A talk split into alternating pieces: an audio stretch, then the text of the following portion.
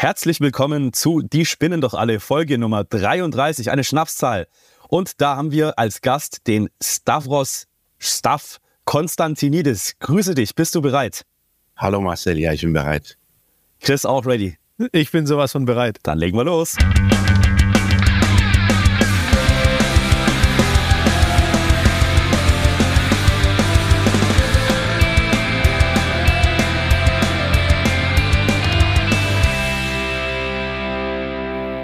Lieber Staff, sehr schön, dass du dir die Zeit genommen hast, hier bei uns im Podcast mitzumachen. Ja, mega, ähm, danke für die Einladung. Hey, sehr gerne. Das ist äh, es. Wir, wir, müssen, wir müssen unseren, unseren Zuhörer, äh, Zuhörerinnen erklären, wo wir uns herkennen und wie es dich überhaupt hier bei uns in den Podcast verschlägt. Denn du bist eigentlich, was machst du beruflich? Gelernt bin ich äh, Grafikdesigner. Ähm, mhm. Habe vor ein paar Jahren so eine Akademie besucht und das ging in Vollzeit im, im Schulunterricht quasi angelehnt an so ein bisschen ähm, Uni-Bildungssystem. Wir haben da Projekte behandelt und danach habe ich dann angefangen mit Visualisierungen im Jahr 2016. 3D-Visualisierungen. Und hast dich selbstständig gemacht? Habe ich mich selbstständig gemacht letztes Jahr. Alles klar. Ja, Anfang Mitte letzten Jahres. Also, das erstmal zu deinem Background. Du bist also selbstständig im Grafikbereich. Okay. Und ich möchte jetzt unbedingt die wunderschöne Story loswerden, wie wir zwei uns kennengelernt haben. Du, das erzählt sie bestimmt besser als ich.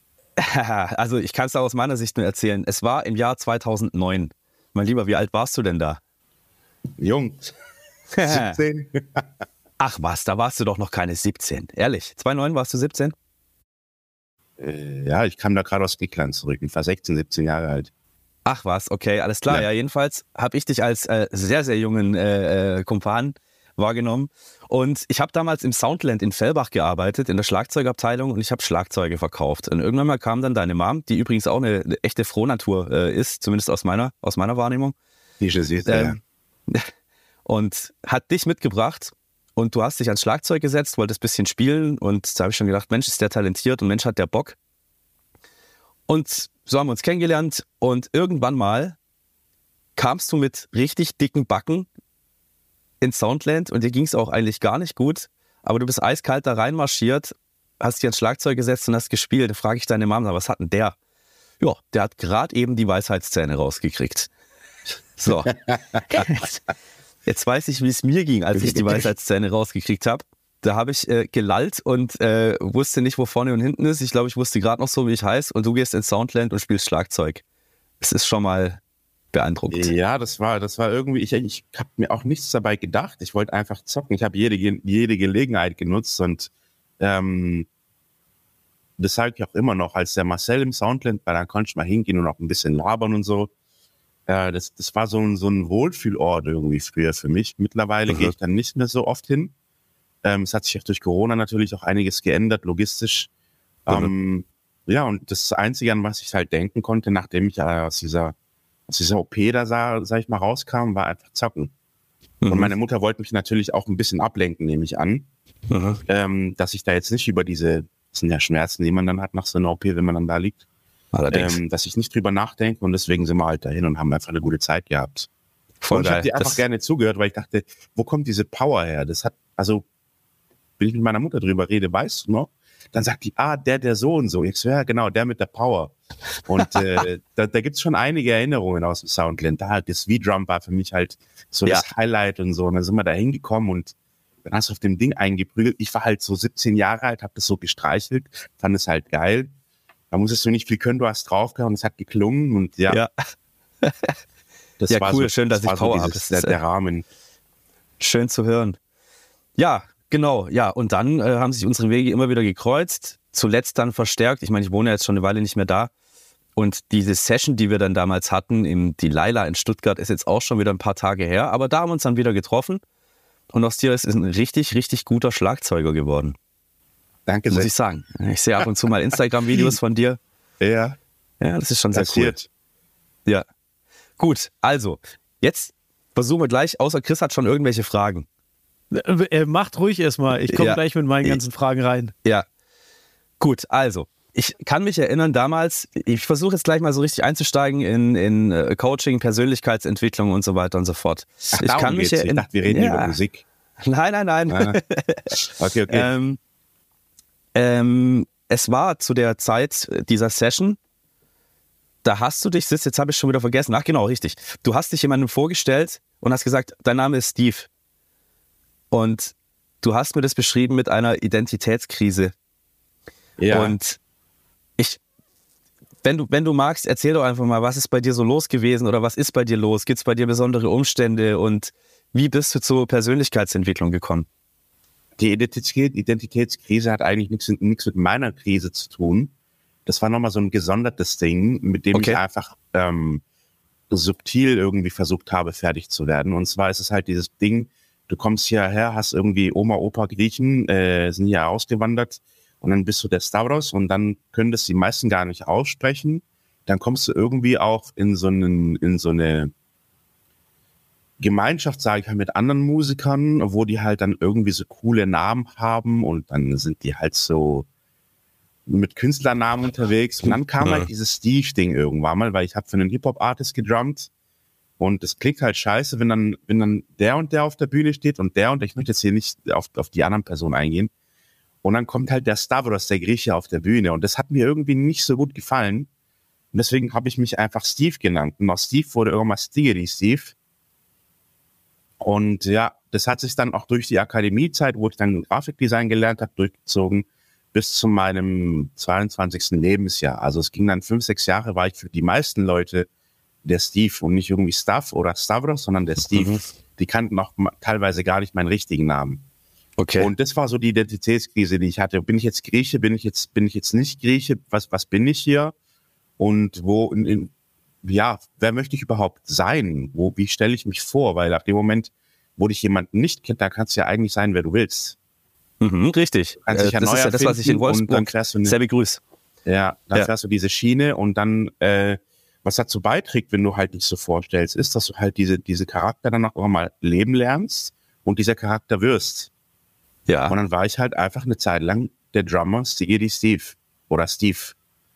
Ja, und so hat sich das dann. Es war jetzt nicht so ein, so ein, äh, es war jetzt, da hat jetzt wenig Drama mitgeklungen. Ja, Das, ja. das Drama kam dann wann anders. Aha. Das hat auch nichts mit dem Namen per se zu tun. Es war dann irgendwann mit dem Kopf zu tun gehabt. Aber ja, so, so ist dieses Steve entstanden. Aber Ähm, da, da, das ist ja. witzig zu, zu dem Namen. Also ich bin jetzt gerade, wie der Zufall es so will, auch in Griechenland. Ja. Extra für diese Folge habe ich mich natürlich so gut vorbereitet, dass ich nach Griechenland geflogen bin. Und auch hier im Hotel, die Menschen, also die Bedienstete, die stellen sich hier schon auch mit so einem englischen Namen vor. Weil man einfach diesen griechischen Namen, den sie normalerweise haben, nicht aussprechen kann. Ja. Kennst du das? Also ist es normal bei Griechen oder vielleicht auch in so Hotels? Also es gibt Namen wie Costa, Irini oder, oder äh, Zoe. Meine Mama ist Zoe. Die, die Namen, die brauchst du nicht äh, translaten. Also die, die, die sagst du, wie sie sind. Aber mein anderer Onkel heißt Eleftherios. Abkürzung ist Santelli. Und dann fragen die auch schon, woher kommt denn das? Mhm. Und ähm, ich kenne es selber jetzt so aus Griechenland nicht. Ich komme aus einem Dorf, das liegt fünf Kilometer außerhalb von der Stadt Drama. Da heißen alle, wie sie heißen. Und wenn sie halt auch ihre Instagram-Accounts haben, dann heißen die auch dort, wie sie getauft sind. Äh, persönlich habe ich jetzt diese Erfahrung nicht gemacht. Ich war auch noch nicht so in Touri-Orten unterwegs in Griechenland, muss ich auch sagen. Wo bist du denn, wenn ich rein? Äh, ich bin auf der Insel Kos. Und Ja. hier äh, tatsächlich die, also das sind so ganz normale Namen, John oder sonst irgendwas, wie die hier heißen. Ja, nie Dann ist es wahrscheinlich der Johannes, Janni, John. Und Genau, so passiert das. Ja, ja, doch, das kenne ich. Da gibt habe ich ein paar Freunde aus Athen, die das, die, auch- die auch so unterwegs sind. Ja. Also Johannes. vielen Dank, dass, dass ihr euch so, so umbenennt für uns. Äh, Ja. Ich hoffe nur, dass die Identitäten trotzdem die gleichen bleiben. Ja, ja. Ist auch irgendwie cool, so einen amerikanischen, englischen Namen, so John. Ich bin der John. Wenn du jetzt auf das Wig dahinter packst, dann wird's ganz gefährlich. Ja, also das ist richtig gefährlich. Ja, ich fand das früher cool. Als, als Jugendlicher dachte ich, oh Mensch, die haben alle so coole Namen. So was ich, Jeff, mein Name ist Jeff. Oder sowas. Und Ja. heute denke ich mir, ach komm, wir haben doch alle, alle ganz schöne Namen. Und ich finde auch Star Wars ist absolut cool. Es passt. Vor, vor allem passt es ich zu dir. mittlerweile auch besser wie früher. Ja. Gewöhnt man sich dran. Mhm. Ähm, wie lange warst du denn in Griechenland? Ich habe jetzt, jetzt äh, so aufgeschnappt, dass du äh, äh, da jetzt auch gelebt hast. Genau, also meine Eltern sind getrennt, seitdem ich sechs, sieben, acht Jahre alt bin ungefähr. Da hat es so angefangen. Und dann ist mein Papa 2002 nach Griechenland und ich bin 2007 hinterher. Das hat auch so ein bisschen was damit zu tun mit wer ich bin und wer ist überhaupt mein Dad. Ich hatte dann einige Diskrepanzen in der Familie mit, mit Mom und so halt Trennungskind. So ein Ja. paar Sachen, die schwingen halt dann so mit. Und dann war die Entscheidung da, ich muss nach Griechenland. Dann bin ich nach Griechenland gegangen im Februar, im, im September 2007. Genau. Und zurückgekommen bin ich, September 2007 bin ich nach Griechenland und Februar 2009 bin ich dann wieder zurück, also kurz bevor ich 17 geworden bin. Also so anderthalb Jahre in Griechenland nochmal mitgemacht. Ja. Mhm. Und davor warst du aber in Deutschland immer. Ja, genau. Ich habe hier die Realschule besucht und ja. war. Und wie, und wie war es denn in Griechenland? Hast du dich als Grieche gefühlt oder als Deutscher? Ich, ich habe schon immer, also meine Eltern sind die Obergriechen, aber nicht diese, diese Bad Cannstatt Obergriechen, sondern wir haben schon so, nee, nee, also das muss man hier in Deutschland ganz, ich will das echt wirklich unterzeichnen. Äh, es gibt so eine gewisse Sparte an Griechen, die halt in so einer Gemeinschaft leben, die das dann alles überspitzt ein bisschen nach außen hin darstellen mit Nationalstolz. Aber in Griechenland braucht halt niemand sagen, dass er Grieche ist. Es sei denn, du bist halt irgendwie mit, mit Russen ähm, aufgewachsen oder hast russische Vorfahren, weil in meinem Dorf zum Beispiel haben wir viele Russen und auch viele Bulgaren und auch Rumänen. Ähm, dann musst du halt sagen, ich bin Grieche, aber habe diese Wurzeln. Aber dort ist es halt, wie hier, wenn du auf die Straße gehst, ist halt schon Multikulti, aber da juckt es irgendwie keinen. Okay. Und ich habe mich persönlich dort schon als Grieche gefühlt. Ich wurde auch super aufgenommen. Da gab es also, gut, am Anfang war das schwierig, die ersten paar Monate. Ich war schüchtern, Sprachbarriere, dies, das. Muss ich halt auch in einer in einer anderen Verhaltensform irgendwie wiederfinden. Das ist ganz anders wie in Deutschland, würde ich mal sagen. Ich bin im Dorf gewesen. Also da, da sind so sieben, acht Jungs, dann gibt's auch noch mal so eine Handvoll Mädels. Dann gibt's halt noch die, die kleinere Generation, die noch in die Grundschule geht.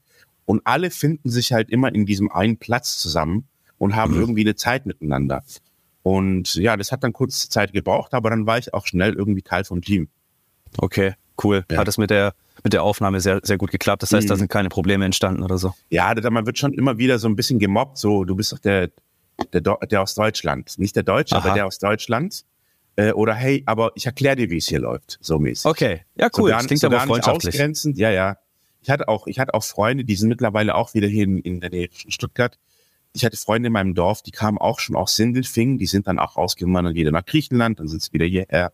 Und mhm. das war dann natürlich äh, alles sehr, sehr entspannt, weil wenn ich dann irgendwie, ich habe es ange angedeutet, Sprachbarrieren hatte, dann konnte ich gewisse Dinge dann auf Deutsch versuchen zu schildern, mhm. bis es dann mit dem Griechisch funktioniert hat. Dann habe ich dann auch okay. die Schule besucht. Dann, wenn du halt dorthin kommst aus Deutschland und dann hast du gewisse Hobbys, wie Schlagzeug spielen. Ich habe bereits fotografiert und einige Grafiksachen gemacht in dem Alter mit 14 äh, weil es bei mir sehr jung angefangen hat, dann, und die waren halt immer noch so, hey, lass mal nur Jogginghose tragen. Jeanshose mhm. ist noch nicht so. Und es war auch in der Schule dort. Also die sind alle mit Jogginghose gekommen. Wenn du da als Junge aus Deutschland kommst, mit Lederjacke, Jeanshose und irgendwie Vans, dann warst du halt schon ein paar Jahre irgendwie voraus. Und deswegen hatte ich es ziemlich einfach, mich dann irgendwie zu etablieren, jemand zu, zu sein. Oder ja, ja, du weißt es ja, wie es mit Hierarchien bei Jugendlichen ist, ne? Ja. Was ist denn so für dich so der größte Unterschied zwischen der, der deutschen Kultur, wie man da aufwächst, äh, gerade im jungen Alter und dann quasi in Griechenland? Ich meine, mit, mit 16, 17 warst du dann in Griechenland. Ja. Wenn ich das so richtig durchgerechnet habe. Was ist so der größte Unterschied? Hm, der größte Unterschied ist dieses gemeinschaftliche Geborgensein. Du kannst deinen Nachbar fragen, wenn du irgendwelche Probleme hast. Hier fehlt irgendwas, er kommt rum. Der sagt, ich habe Du bist jetzt in Griechenland oder in Deutschland? Ich bin jetzt erstmal in Griechenland. Deutschland kennt der ja, also ich fange deswegen ja. mit Griechenland an. Also du bist irgendwie, keine Ahnung, es fängt mit dem Schulsystem an, du bist den ganzen Tag in der Schule, hast aber irgendwie Pausen dazwischen, eine halbe Stunde, 20 Minuten, dann wird's 15 Minuten. Du hast ständig, bist du mit deinen Freunden am, am Connecten, am Austauschen, am ähm, ja, das ist so eine, ich habe so, so das Gefühl gehabt, das ist so eine homogene Masse an, an Griechen, die dann irgendwie so das interessant finden, was der andere darstellen will oder ja. darstellt. Dann hast du Schwimmer da und dann heißt es irgendwie, ey, komm doch mal mit. Da ist es viel, viel einfacher, für mich jedenfalls, ähm, eine, eine bestimmte Bindung zu Leuten aufzubauen. Zu connecten, auch, ja. Ja, und, und auch äh, über eine lange Zeit diesen Weg gemeinsam zu gehen. Also der, dann kam dieser große Bus, der hat uns alle eingesammelt, wir sind in die Schule gegangen.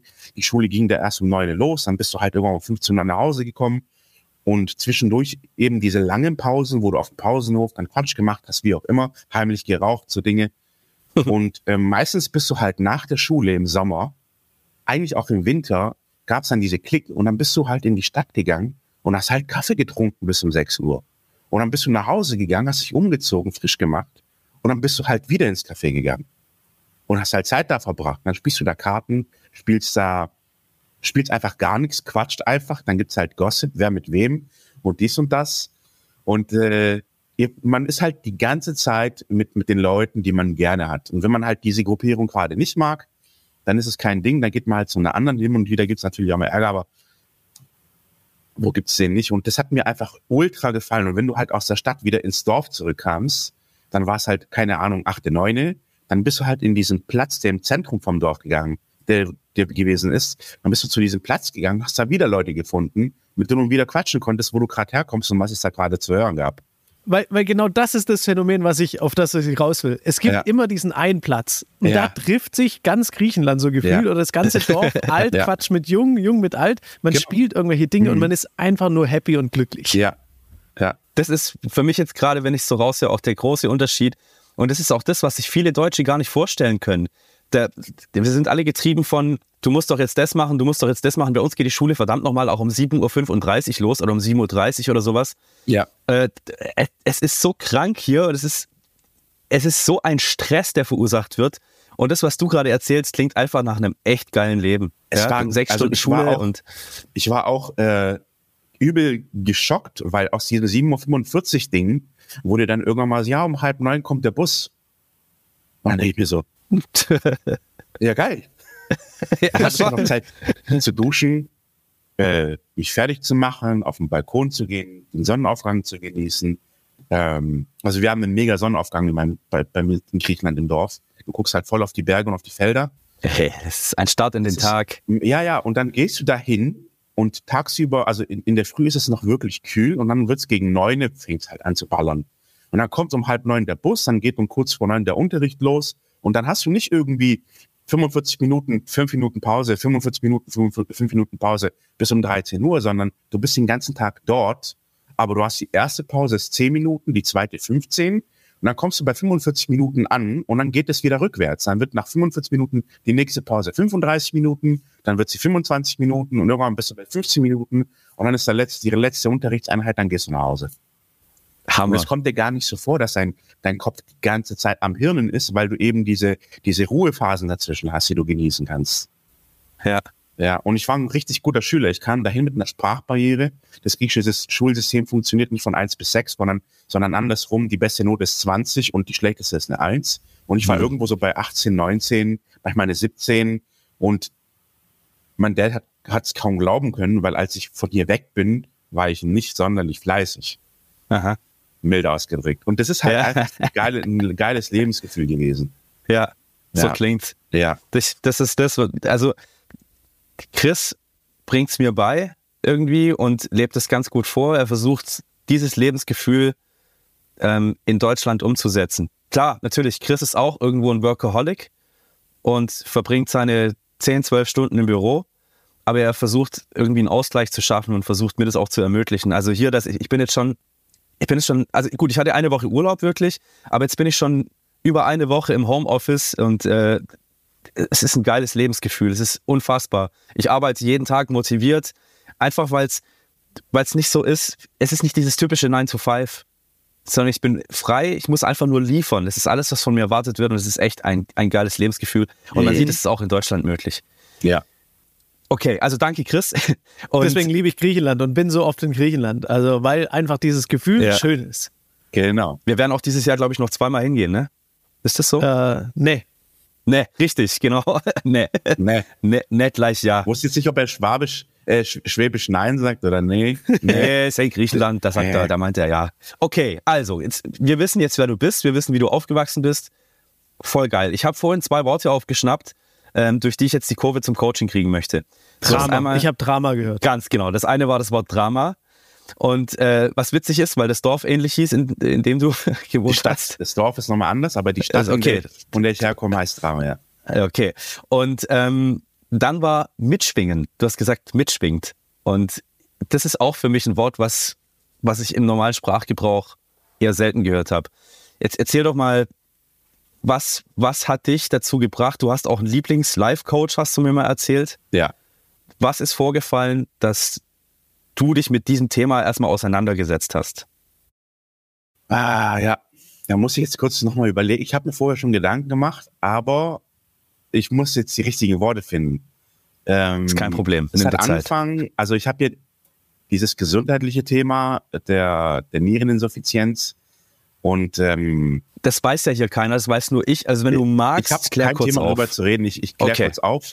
Ja, seit 2016 muss ich äh, an die Dialyse, weil eine Niereninsuffizienz diagnostiziert worden ist. Sprich, meine Nieren funktionieren zwischen 5 bis 10 Prozent irgendwo. Ähm, und genau, da gibt es mehrere Gründe, warum das passieren kann. Ein Grund, den man mir genannt hat, ist das Moerbus-Berger-Syndrom. Du hast irgendwie eine Krankheit, die nicht heilen kann und dann hat der Körper das irgendwie umwälzen und dann opfert er halt ein Organ dafür. Das ist jetzt so die, Mhm. die plumpe Bezeichnung. Ähm, Folgen sind dreimal die Woche Dialyse, viereinhalb Stunden plus Anhängen, bis fünf Stunden dort. Das ist ein zeitlicher Effort, aber man kann gut damit leben. Ähm, als ich bei der Dialyse war, ging es mit meiner mit meiner Aura, sage ich mal, so ein bisschen den Bach runter. Darunter hat die Beziehung mit, mit dem Mädchen, das ich damals hatte, gelitten. Darunter haben auch gewisse Freundschaften gelitten. Und ich hatte einen sehr guten Freund zu dem Zeitpunkt, der mir gesagt hat, ey, ähm, das darf, ich habe ein Buch gelesen und ich glaube, das könnte dir weiterhelfen. Ohne mir jetzt irgendwie zu sagen, dass ich äh, was falsch mache oder dass ich, dass ich mich verbessern könnte in etwas so ganz, ohne voreingenommen zu sein. Ich habe dann ein Buch, mir hat's voll geholfen. Das ist voll der Game Changer, es öffnet dir voll den Kopf. Äh, lies es doch mal. Es hat 200 irgendwas Seiten. Es ist nicht lang. Und ähm, dann kam er mit diesem Buch um die Ecke, er hat mir gesagt, ey, kauf dir das, ich könnte es dir leihen, aber kauf dir das, dann gehst du schon mal in den Invest und wenn der Schritt getan ist, wirst du es auch lesen, weil niemand verbrennt einfach 20 Euro. Ja. So, und dann bin ich los, habe das Buch gekauft und ähm, der Titel war, darf ich, darf ich das nennen hier? Darf Na, bitte, bitte. Ja, also bitte. die vier Versprechen. Die vier Versprechen. Die, die vier Versprechen. Mhm. Ja, genau. Ähm, das ist von Don Miguel Ruiz, Don José Ruiz. Das basiert Oder- auf, auf einer alten Weisheit der Tokteken oder, oder wie dieses Volk hieß. Ähm, jedenfalls, ich will jetzt nicht spoilern, gibst du dir vier Versprechen, wie du versuchst, irgendwie ähm, deine Werte aufrechtzuerhalten. Und wir reden jetzt nicht irgendwie von zehn Geboten, sondern wir reden einfach davon, gib jeden Tag dein Bestes zum Beispiel. Mhm. Oder, oder ähm, rede nicht negativ über Leute. Dein Wort ist, äh, sollte tadellos sein. Ähm, genau. Und dann habe ich dieses Buch gelesen und dann habe ich diese Bestätigung von einer anderen Freundin bekommen, die sagt, hey, irgendwie, ich habe dich übel gern, aber du bist halt oft am Kotzen. Und dann dachte ich wieder an diesen Kumpel, warum empfiehlt er mir dieses Buch? Und ohne mir das jetzt irgendwie mit einem Vorwurf zu sagen, meinte er, lies es einfach, du wirst es mögen. Und dann bin ich los, habe das Buch gelesen, habe auch den zweiten Teil gelesen, das fünfte Versprechen, was dann nochmal die vier Versprechen aufgreift. Und ähm, habe das auch meiner Tante erzählt. Und meine, meine Tante äh, ist zwölf Jahre älter als ich, wir haben ein richtig freundschaftliches Verhältnis, meinte zu mir, ey, ich bin da gerade in so ein paar Seminaren unterwegs, hast du da mal Bock mitzukommen? Die Energie ist geil, du lernst ja coole Leute kennen, vielleicht willst du dich selbstständig machen, du kannst ja connecten, du kannst da was fürs Leben mitnehmen. Und es war dann auch so unbeschwert, ohne Vorwurf. Und dann bin ich dahin und habe mein, mein erstes, nicht direkt Coaching-Seminar, aber mein erstes Massenseminar besucht. Bei Christian Mhm. Bischof war ich damals. Ähm, wie, wie hieß denn das? Ich, hab, ich weiß gerade nicht mehr, wie es hieß. Äh, Naja, an- zweitrangig. Ja, genau. Und dann war ich halt in dieser Halle, das ging zwei Tage lang, wir sind zum Arsch der Welt gefahren. Und dann merkst du so, wie so ein Typ auf der Bühne erstmal so seine Vita erzählt und wo er herkommt und wie er dazu kommt, jetzt hier auf der Bühne zu stehen und ähm, Werte zu vermitteln. Es war einfach Werte vermitteln. Und das hat mir gut getan. Und am zweiten Tag ging es dann auch wieder um Werte, aber um Arbeiten an den eigenen Werten und das Hinterfragen der eigenen Werte. So habe ich das Mhm. aufgefasst. Es ist ja immer subjektiv, mit welchem, also welches Ohr dazu hört und welche Persönlichkeit dazu hört. Und äh, zu dieser Zeit war meine Beziehung mit, mit diesem Mädel halt schon am Kriseln. Ich habe da einige Dinge hinterfragt. Ich habe mich selber ganz stark hinterfragt. Nach der Hälfte vom zweiten Tag stand ich in der Ecke und habe dann einfach erstmal sacken lassen müssen, weil mir das Mhm. einfach schon viel zu viel war. Ich hatte dann irgendwann mal so eine Wand vorm Kopf. Ähm, und dann kam der Stein ins Rollen. Dann haben wir, also Christian Bischof war der Erste, Tobias Beck besucht, dann haben wir einige NLP-Seminare in Stuttgart besucht ähm, und haben dort ja versucht, irgendwie dieses NLP besser zu verstehen, Äh, wie, wie geht man damit um? Was bedeutet das? Wie kann man das für sich verwenden, um einfach sein Mindset zu trainieren und, und seine Energien und seine Gedanken und Emotionen in die, richtige, in die richtige Richtung zu lenken? Und so kam der Stein ins Rollen. Ja. Hm. Aber das war vor allem, weil einfach dein Umfeld damals hat dir einfach ein Buch geschenkt. Und ähm, weil du quasi so ein bisschen immer Scheiße geredet hast oder weil du dich immer äh, beschwert hast über das Leben oder warum, was war so der Grund, warum du dann auch so dieses Buch noch bekommen hast? Ich war einfach negativ gepolt. Mhm. Ich war einfach, ne also mit mir konnte man immer lachen. Mit mir konnte man, so würde ich jetzt, ich rede jetzt einfach so, wie ich denke, dass mich Leute beschreiben würden. Aber wenn mir dann was nicht gepasst hat, dann äh, war ich dann auch schon ich konnte da schon noch die Stimmung drücken. Mhm. mhm. Hast glaub, du das, das, dann auch selber da gemerkt in dem Moment nee. oder war das dir gar nicht bewusst? Mhm. mhm. Ich habe dann natürlich auch von manchen Leuten, die mich einfach gerne hatten, äh, Bestätigung bekommen. Hauptsache ich halt die Klappe. So würde ich es dann jetzt rückwirkend. Ja, das heißt, also, du hast so ein bisschen abgekotzt und die haben dann gesagt, ja, ja, so von wegen, äh, jetzt lasse ich dich labern, damit er Ruhe gibt. Ganz so war es nicht. Ich weiß auch nicht, ob die das so bewusst wahrgenommen haben, aber ich glaube, wäre wär ich neben mir gestanden und hätte mir zugehört, hätte ich da jetzt einfach mal kurz den Stuff auch sprechen lassen und dann versucht wieder irgendwie die Stimmung in eine andere Richtung zu lenken. Mhm. So. Und danke an all die Freunde, die seit damals immer noch neben mir sind oder an meiner Seite sind. Ich wäre es wahrscheinlich selber nicht mehr gewesen. Und äh, wow. ja, ja, so ich war schon so ein, so ein, so ein ach, wie kann man das beschreiben? Also 2016 einfach ein Arsch. Halt so eine, ich war einfach manchmal, manchmal war ich richtig ein Arsch. Wenn was gegen den Zaun gegangen ist, dann hat es jeder gemerkt. Dann hat es mhm. jeder gemerkt und die Stimmung war halt dann auch mal kurz gedrückt. Boah, ich glaube, ich war auch so. Echt? Geht's uns Wenn aber nicht, geht's nicht vielen in so einem Alter von, von, von der, von der Hochzeit der Pubertät so irgendwie, oder? Weiß ich nicht. Ich weiß nicht, ich war früher, also wirklich früher war ich komplett unbeschwert und es gab einfach immer nur Sonne in meinem Leben. Und irgendwann ging das los. Ich weiß noch, dass bin ich mit einer bestimmten Frau zusammengekommen und hatte ich mehr mit Nachrichten zu tun und ähm, habe mich mit Nachrichten befasst und habe gemerkt, scheiße, die Welt ist schlecht. Gott ist die Welt schlecht. Mhm. Und da habe ich angefangen, mich über viele Dinge wirklich stark aufzuregen. Und statt irgendwie wieder in ein besseres Fahrwasser zu kommen, habe ich noch mehr nach schlechten Dingen gesucht. Und guck mal, das ist ja auch schlecht und das ist ja auch schlecht. Und und ich hatte ja damals äh, so eine Metalband und auch da, wir hatten tolle Erfolge. Aber ich hatte den Fokus einfach immer auf der Scheiße. Guck mal, jetzt sind wir immer noch nicht getourt. Und dann waren wir auf Tour und selbst da habe ich noch Scheiße gefunden. Und ich glaube, das ist für das Umfeld dann auch sehr anstrengend. Und ähm, ja, jetzt wo du das so erzählst, glaube ich auch, dass ich auch so drauf war. Du hast mich aber vorhin auch als Power-Typen beschrieben und so, so bin ich eigentlich auch. Ja, eigentlich schon immer gute Laune, aber in mir ich, ich habe mich selber immer mehr, immer mehr, ja, immer mehr verseucht irgendwie so. Und das nee. nehme ich aber jetzt erst wahr. Das kann ich. Dass das so ist. Ja.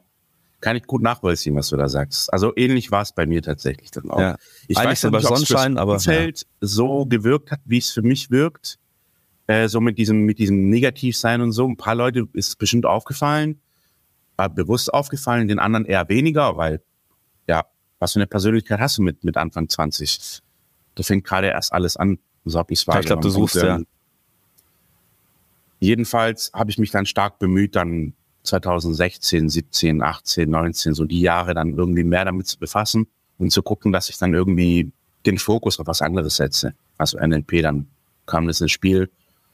Und ihr habt NLP ja schon mal beschrieben, ich glaube, die Zuhörer wissen, was NLP ist, ne? Neurolinguistische Programmierung heißt es, ja. oder? Ja, mhm. genau. Ja, also das, es fällt immer wieder, aber so richtig erklärt haben wir es, glaube ich, auch noch nicht. Also wenn du dazu ein bisschen was sagen kannst, gerne. Ich, ich möchte jetzt nicht so klingen, als ob ich jetzt den Ultraplan davon hätte. Für mich war es nur irgendwie diese Erkenntnis, dass du gewisse Programmierungen in deinem Kopf hast, die du dir teilweise auch selber eingetrichtert hast oder installiert hast, sage ich mal. Also Glaubenssätze? Glaubenssätze zählen auch zu Programmierungen, aber es, also das sind Glaubenssätze schaffst du selber, schaffen auch andere. Und das ist eben so dieses Ding. Und ähm, für mich war es dann diese Erkenntnis zu sagen, ah, ich denke so drüber, warum, warum denke ich erstmal überhaupt so drüber? Warum sehe ich das nicht ein bisschen anders? Und ähm, einfach diese Erkenntnis zu haben, es ist so und ich habe da so geglaubt. Und wenn ich den Fokus vielleicht ein bisschen verändere, verändern sich auch weitere Gedanken, weitere Ereignisse weitere Entscheidungen und dann bist du in so einer anderen, in so einer Aufwärtsspirale. Nicht immer dieses, ah, jetzt sind wir schon wieder nicht getut und wenn ich auf Tour bin, ich nehme jetzt ein Beispiel, und wenn ich auf Tour bin, wir brauchten noch drei, drei Stage Runner, wir nehmen, wir haben aber nur zwei, was soll das für eine Scheiße? So, Mhm. hey, du bist auf Tour und lass einfach die Tour genießen. Mhm. Und das ist so für mich dieses NLP Reframing, den Fokus umsetzen, Glaubenssätze umprogrammieren.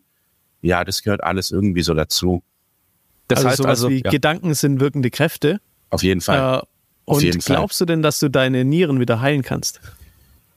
Mm, Ja, das ist eine, das ist eine schwierige Sache. Also aus ärztlicher Sicht ist vernarbtes Gewebe vernarbtes Gewebe. Jeder kennt es, jeder, der eine Narbe hat. Die Narbe bleibt meistens für immer, wenn sie keine kleine ist.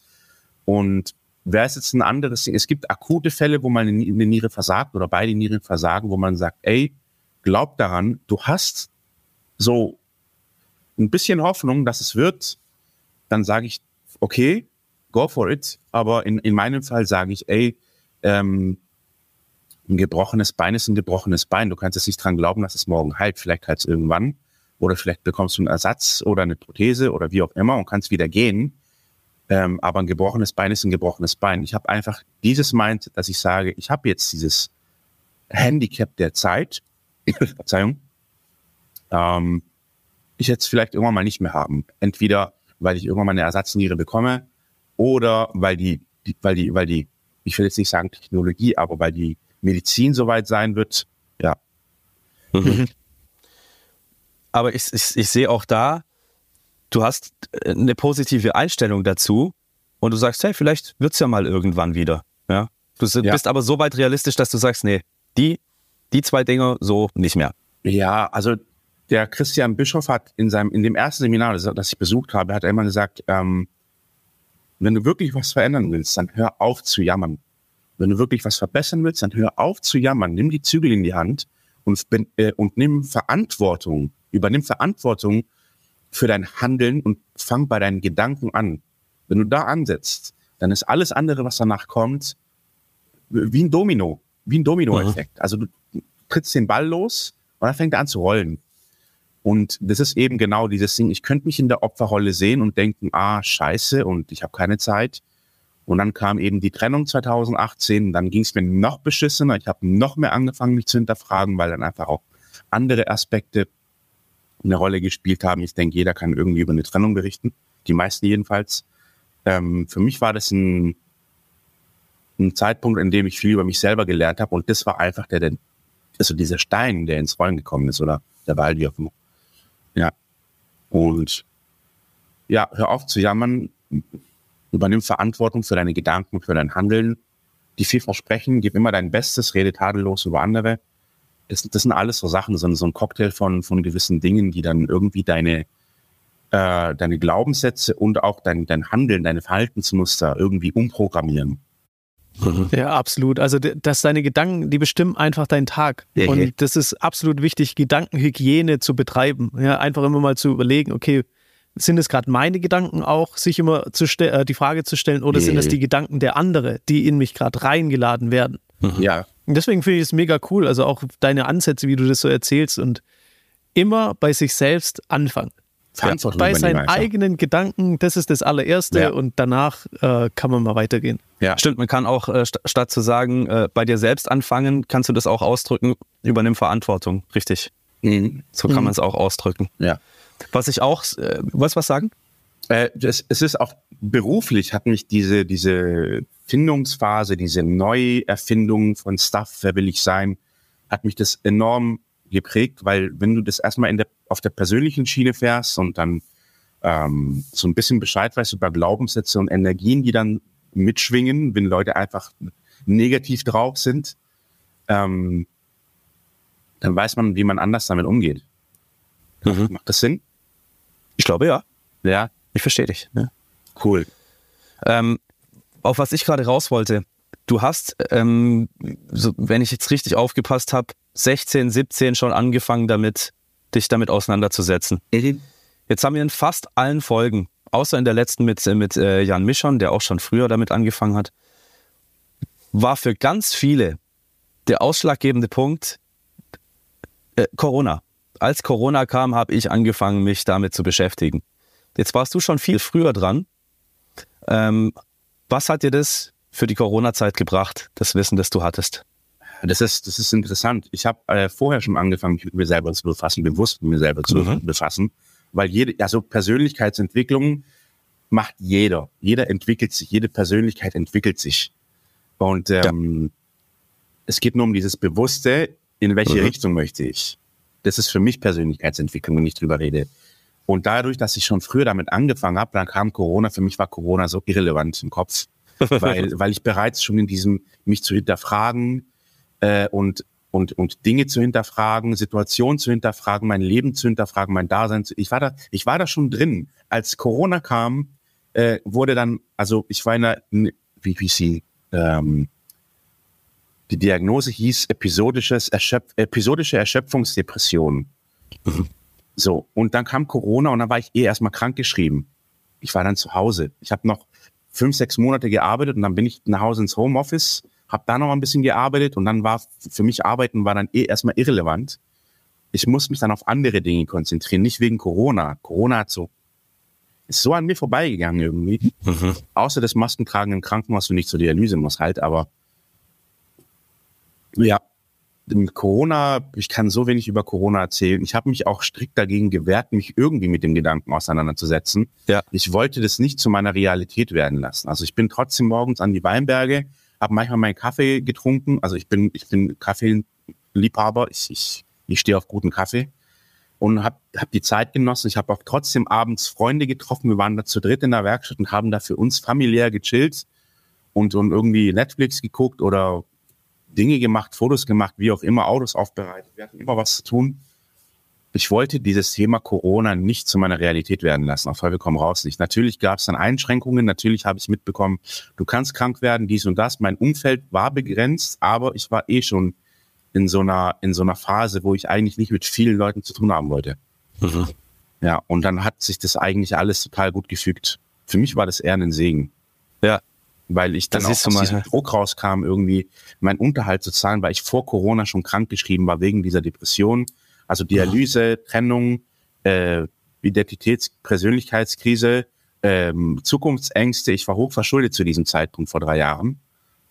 Hm, Bin ich mittlerweile nicht mehr. Ich habe es da rausgeschafft. Das sind alles so Gratuliere. Dinge, die. Da, danke sehr. Das sind alles so Dinge, die dann. Ja. Ich denke, es nicht zu meiner Realität werden zu lassen, trifft's gut. Ja. Das ist echt, das ist geil, weil Jan zum Beispiel hat beschrieben, als es ihn so erwischt hat mit seiner Krankheit in, in der letzten Folge, also der hatte eine Hirnblutung, der Mann. Und hat davor Fitness gemacht ohne Ende. Also er war topfit. Und es ist ihm bei dieser Krankheit dann sehr zugute gekommen, dass er eben so fit war, sonst wäre er dann nicht so gut rausgekommen. Jetzt könnte man ja sagen, dass bei dir eben die Beschäftigung mit Persönlichkeitsentwicklung dir durch Corona trotzdem geholfen hat. Denn du hast es erst gar nicht an dich rangelassen. Vielleicht wäre das anders gekommen.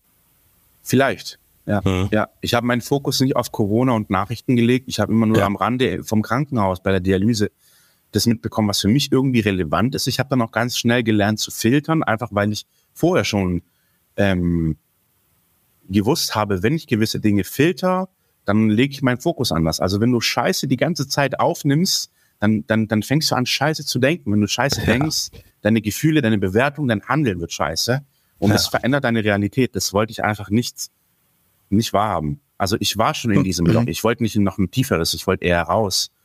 Ähm, und ich habe auch immer gedacht, ey, ich, also bevor ich jetzt irgendwie so viel Angst habe, dass ich, dass ich ständig auch zu Hause eine Maske trage, das, also viele werden jetzt den Kopf schütteln, aber ach, das ist schwierig. Ich muss ein bisschen ausholen. Während der Zeit der Dialyse und der Katheter, die ich hatte, habe ich so drei, vier Blutvergiftungen überlebt. Die letzte war ein bisschen hart, das war wirklich knapp am, am ja, kurz vorm, kurz vorm Abkratzen, sage ich mal plump.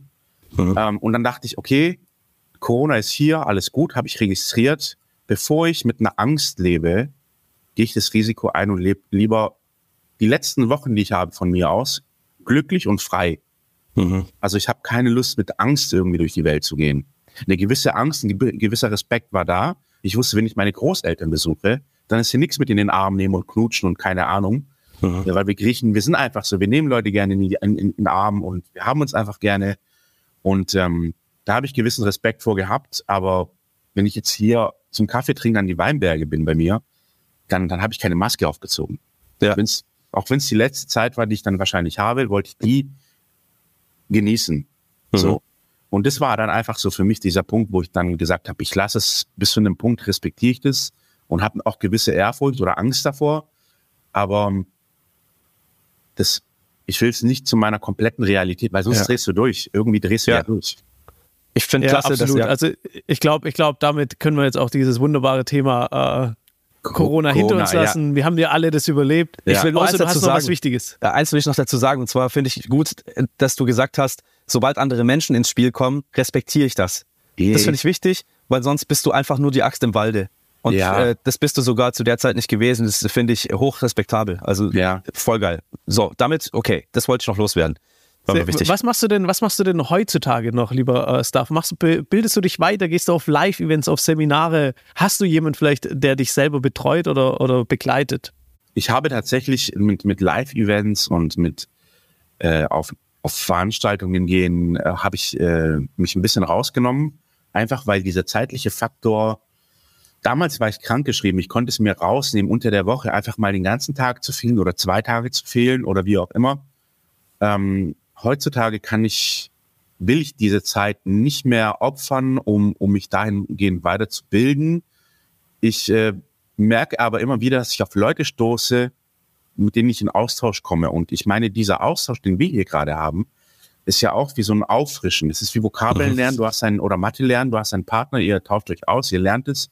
Und, und so machst du eben Repetition. Repetition creates value. Das hat dann einen Wert. Und, und du arbeitest automatisch auch unterbewusst an diesen Gedanken. Und das ist für mich so dieses Ding, wo ich einfach so eher passiv am Ball bleibe. Aktiv bin ich nicht mehr so am Start. Ähm, manchmal wäre ich das gerne, aber ich habe so meine Heroes schon getroffen. Ähm, ich dürfte auch vor zwei Jahren habe ich ein Projekt für René Borbonus, ein unglaublich guter, ich will nicht sagen Life-Coach, Rhetorik-Coach und Wertevermittler. Den habe ich live treffen dürfen. Ich habe für ihn eine Plakatkampagne gemacht, die dann auch für einen wohltätigen Zweck über RTL gespendet wurde. Ähm, den habe ich kennengelernt und ja, ja. Also auch YouTube ist auch eine hervorragende Plattform und da immer wieder neue Inhalte zu, zu, zu, zu schauen, zu hören. Und ähm, ja, ich glaube, das ist auf den Punkt. Aktiv bin ich nicht mehr dabei, aber passiv ähm, habe ich meine Ohren offen. Mhm. Ja, deswegen sind wir jetzt auch wahrscheinlich hier. Ja, Nichts absolut, weil, weil das. Umfeld, also genau, dein Unterbewusstsein hat sich so verändert und angepasst, dass du einfach jetzt in Zukunft eh deine Gedanken anders ausgerichtet hast und dass du Mhm. mit anderen Menschen zusammenkommst, dass dein Umfeld sich anpasst, dass die Begegnungen, die jetzt stattfinden, sind einfach keine Zufälle mehr. Ja. Und wie du auch sagst, man kann passiv da am Ball bleiben und ja, wahrscheinlich wirst du auch vielleicht noch das ein oder andere Buch lesen, wenn du, wenn es die Zeit eben erlaubt. Und dadurch kann man ja auch einfach das immer wieder auffrischen, denn das Rad wird ja nicht neu erfunden Nee. in der Persönlichkeitsentwicklung. Es ist immer das Gleiche. Jeder erzählt dir das Gleiche in andere Worte. Wichtig ist nur, dass man es äh, behält. Mega cool. Ähm, dann hast du dich vor einem Jahr selbstständig gemacht. Ist das richtig? es hat eigentlich an, dieser Gedanke hat eigentlich schon angefangen, während ich ähm, 2020, Ende 2020 rum quasi aus meinem Angestelltenverhältnis gegangen bin, dass ich sage, okay, ich krieg das zeitlich nicht mehr mit meinem Kopf und einem Hut äh, irgendwie 9 to 5, 9 to 6 hier zu arbeiten, manchmal auch am Wochenende, ähm, eine Dialyse zu haben, eine Beziehung zu führen oder sonst was. Ähm, ich muss da irgendwie kürzer treten und für mich, für mein Leben, die, die, die Seiten neu schreiben. Weil ich will das Leben von mir leben und nicht das von jemand anderem. Und somit kam dann auch dieser Gedanke, okay, wenn ich irgendwie das weiterhin machen will, dann muss ich mir die Zeit einteilen können. Ich nehme an, dass keine Agentur mich einstellen wird mit diesem Vertrauen. Du kannst kommen, wann du willst, Hauptsache du machst es. Nee, nee, nee. Du musst ja deine Stunden erfüllen und dann kriegst du zu tun und dann hast du zu tun und dann kannst du gehen, wenn du fertig bist. Mhm. Aber erst, wenn du fertig bist. Nicht, wenn es Ja. der Vertrag sagt. Ja, Und dann klar. war auch schnell so der Gedanke da, du machst dich selbstständig. Ich habe dann angefangen mit den Gedanken zu spielen. Ein Freund hat mich dahingehend auch gepusht, weil er mein Potenzial erkannt hat. War er selber auch äh, selbstständig, ja, ja, er war auch selbstständig. Und er wusste so, dass ich mit meinen, mit meinen Fähigkeiten, weil ich decke ja nicht nur klassisches Grafikdesign ab, ich mache Fotografien, ich mache Art Directing, ich mache Videografien für, für gewisse kleinere Projekte, sage ich mal. Ähm, mittlerweile kann ich sogar recht gute Internetseiten bauen, wo du einfach merkst, dass ein kreativer Grafikdesigner dabei, der auch Schriften setzen kann, dass es einfach nach einem guten Layout aussieht. Und somit kam dann immer dieses, ey, du musst, du musst dich unbedingt selbstständig machen in dem. Und ich war so, oh nee, ich Hm. bin völlig überfordert mit der Situation, mein Kopf und so. Ich, hab, ich hasse diesen Job. Ich will nichts damit zu tun haben. Aber dann dachte ich so, eigentlich machst du es gerne. Dann kam dieser Abstand, dann war ich nicht mehr das Pixel im Bild. Mit dem Pixel im Bild zitiere ich jetzt mein Mentor. Also, wenn du das Pixel im Bild siehst, siehst, siehst du nicht mehr das Gesamte. Dann musst du zurücktreten und das Gesamte betrachten und gucken, wohin es sich führt. Ähm, und das habe ich dann gemacht. Ich habe Abstand zu diesem Beruf genommen und dann dachte ich, ich vermisse es eigentlich. Wenn ich nichts zu tun habe, dann mache ich gerne das. Und dann habe ich angefangen, gerne das zu machen und habe die ersten Portfolioarbeiten für meine Website gebaut. Und ähm, dann war das Krankenverhältnis raus, dann bin ich sofort in diese Arbeitssuchen für den Markt wieder verfügbar. Ich war in Therapie in dieser Zeit, ähm, um mit dieser Depression zurechtzukommen. Mhm. Ähm, und habe dann ja dieses Portfolio gehabt. Ich habe den Gründungszuschuss bekommen. Ich hatte ein Konzept, was irgendwie Hand und Fuß hat. Die Zahlen stimmen. Es ist ein lukratives Geschäft, wenn man, wenn man seinen Wert kennt. Ist auch eine Sache, was ich vorher äh, irgendwie erfahren habe. Was ist mein Wert? Ja. Wo platziere ich mich? Wo, wo würde ich gerne sein? Dieser Job, den ich da mache, wenn er mein Leben nicht finanzieren kann, dann muss ich mir was anderes überlegen. So, ich habe meinen Wert erkannt, dann ist, hat eins zum anderen geführt, Website war da, dann bin ich über Kontakte irgendwo reingeraten, habe dann mein, meine erste Workstation bekommen, meine, meine Bildschirme, mein, das ist ja alles Equipment, das, da musst du einfach 10.000 Euro hinstellen, wenn du 3D-Visualisierung machen willst. Ja, und äh, offiziell eingetragen ist es seit Juli letzten Jahres, aber es hat eigentlich schon 2021 angefangen. Das Connecten, Aufbauen von Kontakten, Portfolio, Reden mit Leuten, auf Events gehen, dort Leute kennenlernen. Ja. Eigener Wert kennen. Hast du alles beantwortet? Okay. Du hast die Frage auf jeden Fall beantwortet. Also vor einem Jahr bist du selbstständig äh, und lebst jetzt davon auch, Ja. bist glücklich, äh, lebst einfach für dich. Ja, du, du bestimmst jetzt dein eigenes Leben und nicht mehr das Leben von deinem Chef. Ne? Marcel, hör bitte weg. Also, das ist ganz wichtig, Ja, dass ich- man einfach sein eigenes Leben bestimmen kann. Bei mir ist ja Chris, ich, ich habe ja für mich erkannt, dass ich gerne der zweite Mann bin. Ne? Ja. Also ich bin gerne der, der liefert. Und ich bin gerne der Troubleshooter und Und das haben wir auch in einem Human Design herausgefunden, weil Marcel hat sich auch mal Human Design mäßig äh, abtesten lassen. Ach so, was. haben wir das da rausgefunden. Ich, ich habe dir Das haben wir mal, da rausgefunden, ja. das hast du mir noch gar nicht erzählt. Über Romina, die hatte ich Ach doch so, mal ja, ja abgetestet. klar, die hat das schon, die hat schon Ähnliches gesagt. Ja, das, das, das stimmt. Äh, Mich hätte interessiert, was dein Coach dazu noch gesagt hat, deine Coachin, weil die wollte das ja auch mal wissen. Ich weiß gar nicht, ob da Ja, noch was stimmt. passiert ist. Äh, habe ich noch nicht, habe ich noch, äh, Okay. muss ich mal nach, Ja, mal nachhören. gespannt. Okay. Völlig geil. Äh, genau. Interessantes Thema, ja. Ach, äh, kennst du auch? Ich habe äh, an der Oberfläche gekratzt bisschen. Ja. Ja. Das, da, da, da gehen wir dann wieder in eine Richtung. Also mal kurz, hier im Podcast ist es so, Chris ist der Typ, der das ganze Coaching befürwortet und so weiter. Und ich bin eigentlich der, der die Leute an die Wand stellt und sagt, hör mal auf, das ist doch Nee. Quatsch, was du da flunkerst. Aber jeder hat es schon gehört, der unseren Podcast kennt. Ich habe mich krass verändert.